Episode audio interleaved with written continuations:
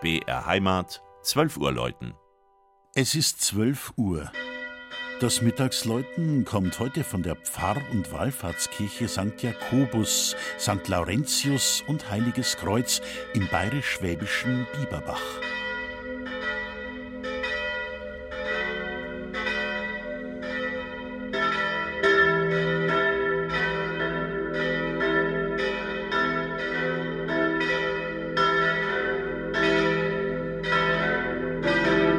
Bayerisch-Schwäbisch?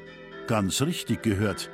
Der Ort mit dem berühmten Kruzifix, dem Herrgöttle, befindet sich nicht, wie irrtümlich oft behauptet, im baden-württembergischen Biberach, sondern in Bieberbach, einer Marktgemeinde rund 20 Kilometer nördlich von Augsburg.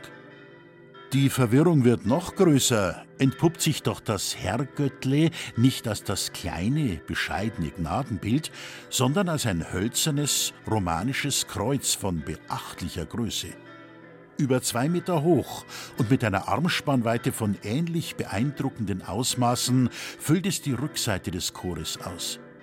Und Jesus, der Gekreuzigte, er lässt den Kopf nicht hängen, sondern blickt den Besuchern fast aufmunternd entgegen. Es heißt ja auch, wer dem lieben Herrgöttle von Bieberbach in die Augen schaut, dem schaut das Herrgöttle ins Herz. Votivgaben und vier gedruckte Mirakelbücher berichten davon, dass das Herrgöttle geholfen hat. Dem deutlichen Zuspruch der Wallfahrer verdanken die Bieberbacher schließlich auch ihre Pfarrkirche hoch über dem Lech und Schmuttertal. Ein echtes Barockjuwel, an dem große Meister ihre Kunst bewiesen. Dominikus Zimmermann als Architekt, Balthasar Rieb als Maler und Franz Xaver Feuchtmeier als Stuckateur. Der markante Turm mit Oktogon, Zwiebelkuppel und Laterne ist weit umzusehen. Etwas gedämpft zu hören ist das sechsstimmige H-Moll-Geläute.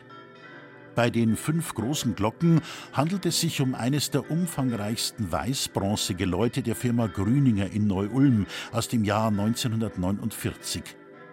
Charakteristisch ist dabei neben dem eher dumpfen Klang die extrem geringe Abklingdauer von nur wenigen Sekunden. Ungeachtet dessen rufen sie nun schon seit 70 Jahren die Biberbacher, Wallfahrer und Pilger zum Gebet. Das Mittagsläuten aus Bieberbach von Regina Vanderl. Gelesen hat Christian Jungwirth.